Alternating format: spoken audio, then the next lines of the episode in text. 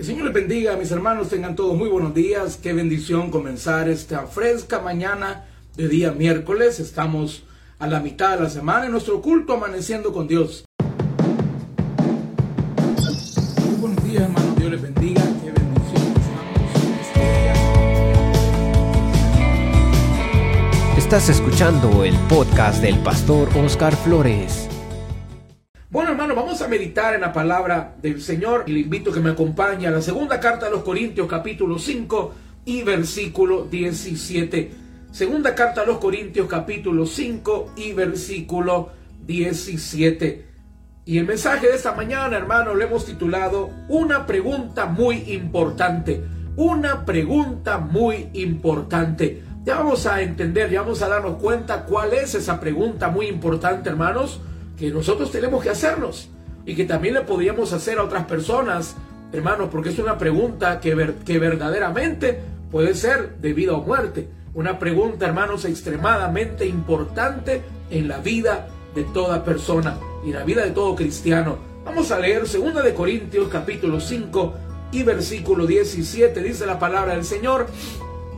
De modo que si alguno está en Cristo, nueva criatura es las cosas viejas pasaron, y aquí todas son hechas nuevas. De modo que si alguno está en Cristo, nueva criatura es. Las cosas viejas pasaron, y aquí todas son hechas nuevas. Que el Señor, hermanos, añada bendición a su palabra en esta mañana. Hermanos, en estos últimos años que hemos vivido, específicamente el año 2021 y lo que va del 2022, normal se han hecho muy comunes, hermanos, varias preguntas que entre personas, entre amistades, entre personas que acabamos de conocer, nos hacemos cuando tenemos a alguien que tenemos mucho tiempo de no haber visto. Normalmente siempre nos preguntamos, mira, y a ti ya te dio COVID. ¿Y, qué síntomas tuviste? Mira, ya te vacunaste. ¿O por qué no te has vacunado? ¿Y cuál fue la vacuna que te pusieron? Hermanos, son preguntas que hoy normalmente todo el mundo se hace, que tienen que ver con la pandemia, con la enfermedad, con el COVID, con las variantes, qué síntomas tuviste, o estuviste en el hospital y cómo, y cómo es, qué, cómo, qué pasó, cómo saliste. Hermanos, son preguntas que tienen que ver con la salud y que gracias a Dios, pues, eh, cuando el Señor nos ha protegido y salía en victoria esa enfermedad. Pero hermanos, hay una pregunta que verdaderamente, hermanos, es de vida o muerte. Es una pregunta que nosotros tenemos que hacernos y que valdría la pena también hacérselas a las demás personas, y aunque sean personas cristianas, ¿Y cuál es esa pregunta, hermanos? Dice la palabra, de modo que si alguno está en Cristo. ¿Y cuál es la pregunta muy importante, hermanos? ¿Estás en Cristo? Hermano, usted que está conectado esta mañana, ¿usted está en Cristo? Usted puede preguntarle a su familia, ¿ustedes están en Cristo? Porque tenemos que declarar, hermanos, una verdad muy importante, una verdad dura, una verdad muy difícil, pero es una realidad. Muchas de las personas que están en las, iglesias no están en Cristo. Muchas de las personas que están, que son miembros de las iglesias, están en una iglesia, pero no están en Cristo. Y eso es una, una realidad, hermanos, que lamentablemente muchas personas van a reconocer hasta que llegue el día de su muerte, hasta el momento en el cual tengan que presentarse delante del Señor y se van a dar cuenta que estuvieron quizás por muchos años en la iglesia, pero no estaban en Cristo. Dice la palabra del Señor, vea conmigo en Mateo 7, 21 al 23. Evangelio de Mateo capítulo 7, versículos 21 al 23. Dice la palabra de nuestro Dios. Vea conmigo, para que nos demos cuenta que es una realidad lo que le estoy diciendo, hermano. Muchas personas que están en las iglesias verdaderamente no están en Cristo. Dice la palabra, hermano, Mateo 7, 21 al 23. No todo el que me dice Señor, Señor entrará en el reino de los cielos, sino el que hace la voluntad de mi Padre que está en los cielos. Muchos me dirán en aquel día, Señor, Señor, ¿no profetizamos en tu nombre y en tu nombre echamos fuera demonios y en tu nombre hicimos muchos milagros? Y entonces les declararé, nunca os conocí, apartados de mí, hacedores de maldad. ¿Qué significa eso, hermanos? Significa que al, en el día que las personas fallezcan, hermanos, muchos se van a llevar grandes sorpresas, tristes sorpresas, porque estuvieron en una iglesia, estuvieron quizás sirviendo hasta en un ministerio. Posiblemente, hermanos, fueron servidores de una iglesia, fueron fieles miembros de una iglesia, pero no estuvieron en Cristo. Estuvieron en la iglesia, estuvieron en un ministerio, pero no estaban en Cristo. Hermanos, por eso es importante que yo me pregunte, que usted se pregunte, y se lo hago directamente a usted le pregunta, usted que está conectado esta mañana, ¿usted está en Cristo? ¿Está usted seguro que está en Cristo? Hermano, ¿está usted seguro que está en Cristo? Hermana, ¿está usted segura que está en Cristo? Tenemos nosotros, hermanos, que reconocer entonces la importancia de esa pregunta. Es una pregunta de vida o de muerte. Porque aquel que está en Cristo, hermanos, tiene la salvación. El que no está en Cristo vive en condenación. Pero vamos a aprender esta mañana por medio de la palabra de Dios y es mi objetivo que usted y yo nos evaluemos y que usted pueda conocer lo que significa verdaderamente estar en Cristo. Estar en Cristo, ¿qué significa? Número uno, vaya conmigo a Romanos capítulo 8 y versículo 1.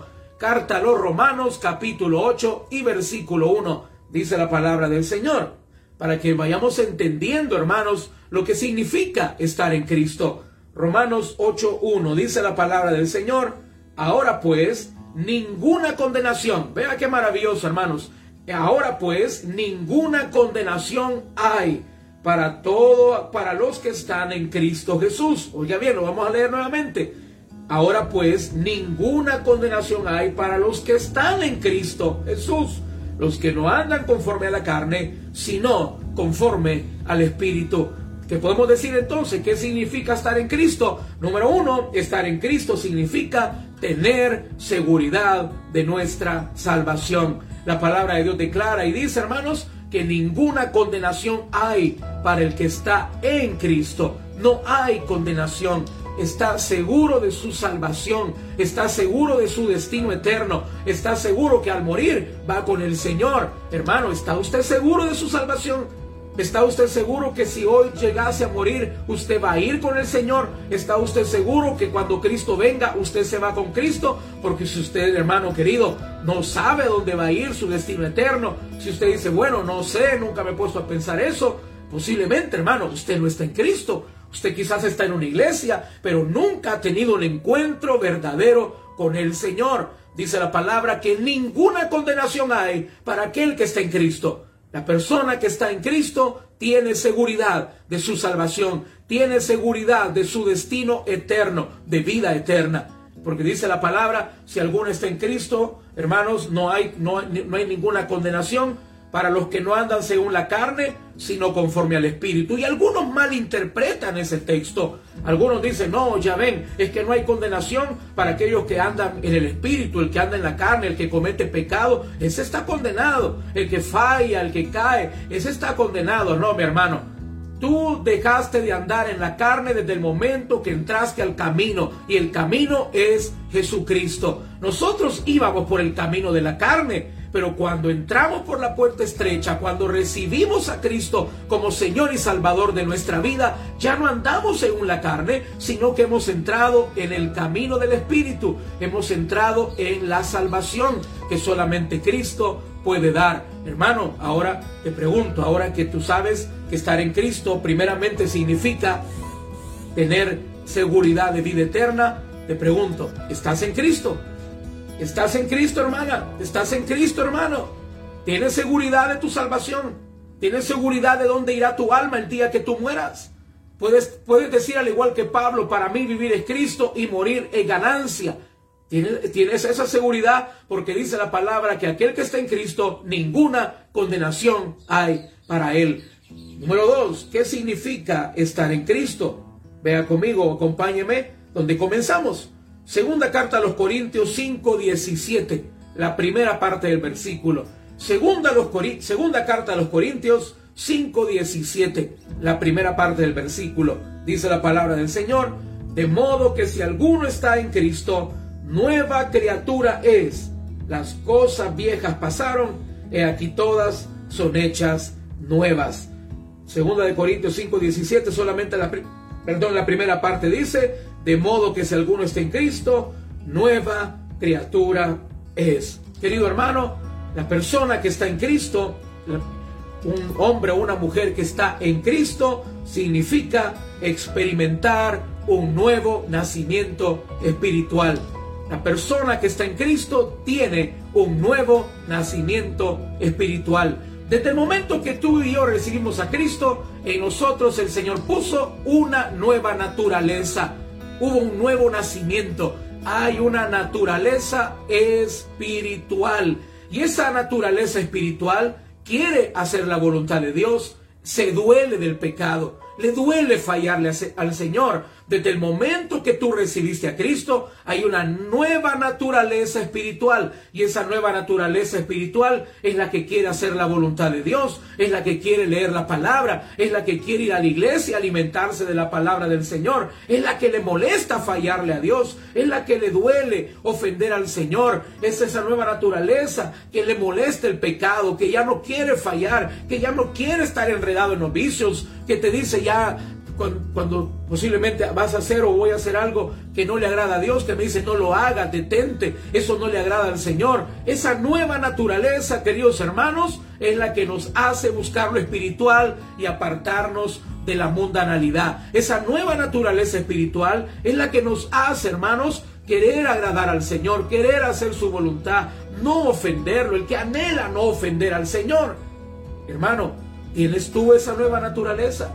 Porque si en tu vida tú no tienes ese sentir, ese sentir de que te duele fallar al Señor, que te duele pecar, que te moleste el pecado que hay en tu vida y tú anhelas cambiar, si tú no tienes ese sentir espiritual en tu corazón, si tú no tienes ese sentir de querer agradar al Señor, de querer hacer su voluntad, de querer leer su palabra, de quererte alimentar de ella, de hacer la voluntad del Señor, si no hay ese sentir en tu corazón, sino que te da igual, te da igual fallarle, te da igual no, no, no buscarlo, te da igual no ir a la iglesia, te da igual vivir como todos viven. Posiblemente eh, las palabras del Señor para Nicodemo también son para ti. Posiblemente si tú no tienes ese sentir en tu corazón, quizás estás en una iglesia, pero no estás en Cristo. Porque hermano, toda persona que está en Cristo tiene un nuevo nacimiento, tiene una naturaleza espiritual que quiere buscar del Señor, que quiere agradar al Señor, que quiere hacer su voluntad y cuando falla se duele del pecado. Hermanos, si tú no tienes ese sentir, quizás las palabras que el Señor le dijo a Nicodemo también sean para ti. ¿Y cuáles fueron las palabras que Dios le dijo a Nicodemo? Te es necesario nacer de nuevo. Esas fueron las palabras que el Señor le dijo a Nicodemo. Te es necesario nacer de nuevo. ¿Y cómo nazco de nuevo, hermano? Nacer de nuevo significa, hermanos, recibir a Jesús en mi corazón. Porque en el momento que yo recibo a Cristo como Señor y Salvador de mi vida, Cristo pone en mí, por medio de su Espíritu Santo, una nueva naturaleza espiritual. Hermano, hasta ahora con lo que hemos visto, lo que hemos aprendido, el que está en Cristo tiene seguridad de su salvación. El que está en Cristo, número dos, tiene una nueva naturaleza, tiene un nuevo nacimiento espiritual. Después de esos dos puntos, te vuelvo a preguntar, ¿estás en Cristo? ¿Estás en Cristo? ¿Estás seguro que estás en Cristo? Y número tres, vamos a terminar diciendo que estar en Cristo significa, oiga bien, significa experimentar en nuestra vida la obra del Espíritu Santo llamada regeneración. Estar en Cristo significa que el Espíritu Santo va a hacer en nuestra vida su obra y esa obra se llama regeneración. Dice la palabra, las cosas viejas pasaron y aquí todas son hechas nuevas. Querido hermano, cuando Cristo viene a nuestra vida, el Espíritu Santo comienza algo llamado regeneración. Por eso dice las cosas viejas pasaron y ahora van a ser hechas completamente nuevas. En nuestro corazón, hermanos, comienza a haber una transformación que se va a manifestar en nuestra vida externa. El Señor comienza, hermanos, a través de su Espíritu Santo, a hacer una regeneración, primeramente en nuestra mente y en nuestro corazón. Y esa transformación se va a ver manifestada en nuestro exterior. Las cosas viejas pasaron y ahora son hechas nuevas. Esa regeneración, hermanos, es un proceso. Es un proceso mediante el cual el Espíritu Santo cada día nos va moldeando. Cada día, hermano, nos va puliendo, cada día nos va limpiando, cada día nos va enderezando, cada día va quitando de nosotros lo que nos daña, lo que no agrada a Dios, lo que nos aparta de, del camino que el Señor quiere que sigamos. Es un proceso que todos los días el Señor va transformando algo en nuestra vida, nuestro carácter, nuestra manera de expresarnos, la manera como tratamos a las personas, las decisiones que tomamos, los pensamientos que tenemos, el Señor los va regenerando. Las cosas viejas pasaron porque el Señor, en lugar de esa baja autoestima, en lugar de esa culpabilidad, en lugar de ese temor con el cual antes vivíamos, el Señor va llenando por medio de su Espíritu nuestra vida de paz, de gozo, de esperanza. Llena nuestro corazón, hermanos, de todo lo bueno que Él tiene para nosotros. Pero es un proceso, no es de la noche a la mañana. El proceso de la regeneración, ¿cuánto tiempo dura? ¿Cuánto tiempo dura el proceso de regeneración del Espíritu Santo en la vida de un cristiano? Si a usted esta mañana alguien le preguntara, mira, ¿y el proceso de regeneración de Dios en tu vida, cuánto tiempo va a durar? ¿Cuánto es el cuánto dura el tratamiento? Hermano, ¿sabe cuánto tiempo dura? Toda la vida toda nuestra vida terrenal, mientras vivamos en este mundo, el Espíritu Santo nos va a ir puliendo, nos va a ir perfeccionando, nos va a ir transformando. Hermano, la persona que está en Cristo tiene un cambio en su vida. La persona que está en Cristo todos los días, hermanos, cada, cada mes, cada, cada semana, cada año que pasa, se va a dar cuenta que ya no es como antes era ya no es, ya no vive como antes vivía. Muchas veces nosotros no lo notamos. Eso es, como aquellas personas que posiblemente están en un proceso de adelgazamiento. Quizás tú no lo notas, pero las personas que tienen mucho tiempo de no verte te dicen, hey, qué delgado estás. ¿Qué estás haciendo? Veo que ha bajado varias libras. Posiblemente tú ni lo has notado, pero las otras personas sí lo ven. Y hermanos, Así es el proceso de regeneración del Espíritu Santo en nuestra vida. Tal vez tú ni cuenta te has dado cómo el Señor te ha cambiado, tu manera de ser, tu carácter, tu manera hasta de hablar, que ya no dices esas vulgaridades que antes decías, pero ¿sabe quién lo va a notar? Primeramente, tu familia. Yo sé que hay esposas que pueden notar el proceso de regeneración que el, Espíritu Santo está haciendo en la vida de sus esposos. Hay esposos que van a notar el proceso de regeneración que el Señor está haciendo en sus esposas, en su carácter, en su manera de actuar, en su manera de enfrentar la vida. Hermanos, la persona que está en Cristo tiene un cambio.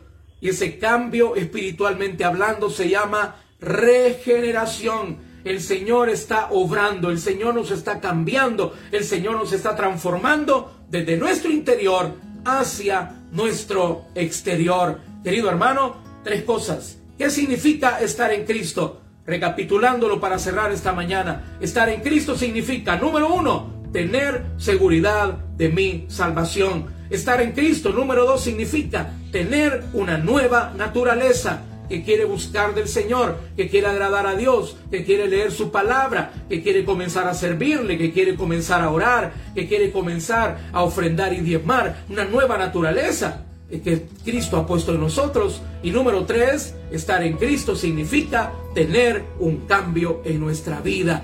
El proceso del Espíritu Santo llamado regeneración. Hermano, después de haber visto por medio de la palabra del Señor esos tres puntos de lo que significa estar en Cristo, yo quiero que tú te preguntes con mucha sinceridad, ¿estás en Cristo? ¿Estás en Cristo, hermano? ¿Estás en Cristo, hermana? ¿Tienes seguridad de tu salvación? Hay una nueva naturaleza en ti. ¿Has visto un cambio en tu vida por medio del Espíritu Santo? No en tu fuerza, sino en la fuerza del Señor. Y si tu respuesta quizás es, bueno, en realidad quizás yo he estado en una iglesia, o he estado en un ministerio, o he estado en una familia cristiana, pero no estoy en Cristo, pues yo te invito que hoy tú puedas invitar a Jesucristo a tu vida y que a partir de hoy tú comiences a estar verdaderamente en Cristo Jesús, porque ninguna condenación hay para todo aquel que está en Cristo Jesús, los que no andan conforme a la carne, sino conforme al Espíritu. Vamos a orar, hermanos. Yo te invito a que tú puedas hacer esta oración. Si tú te evaluaste a través de esta pregunta muy importante, y tú quizás has reconocido con mucha sinceridad y tú dices, pues la verdad que no tengo esa seguridad. La verdad que no, no he visto en mi vida ese cambio que he visto en los demás. Hoy es un buen día para ponerte a cuentas con Dios. Eso es lo lindo del Señor, que todos los días hay una oportunidad. Vamos a orar, hermanos, para que el Señor nos bendiga este día y vamos a hacer esta oración para invitar a Cristo a tu vida, a nuestra vida, para que podamos verdaderamente estar en Cristo Jesús. Vamos a orar. Señor amado, te damos gracias por la oportunidad que nos has dado de reunirnos esta mañana como iglesia para meditar en tu bendita palabra.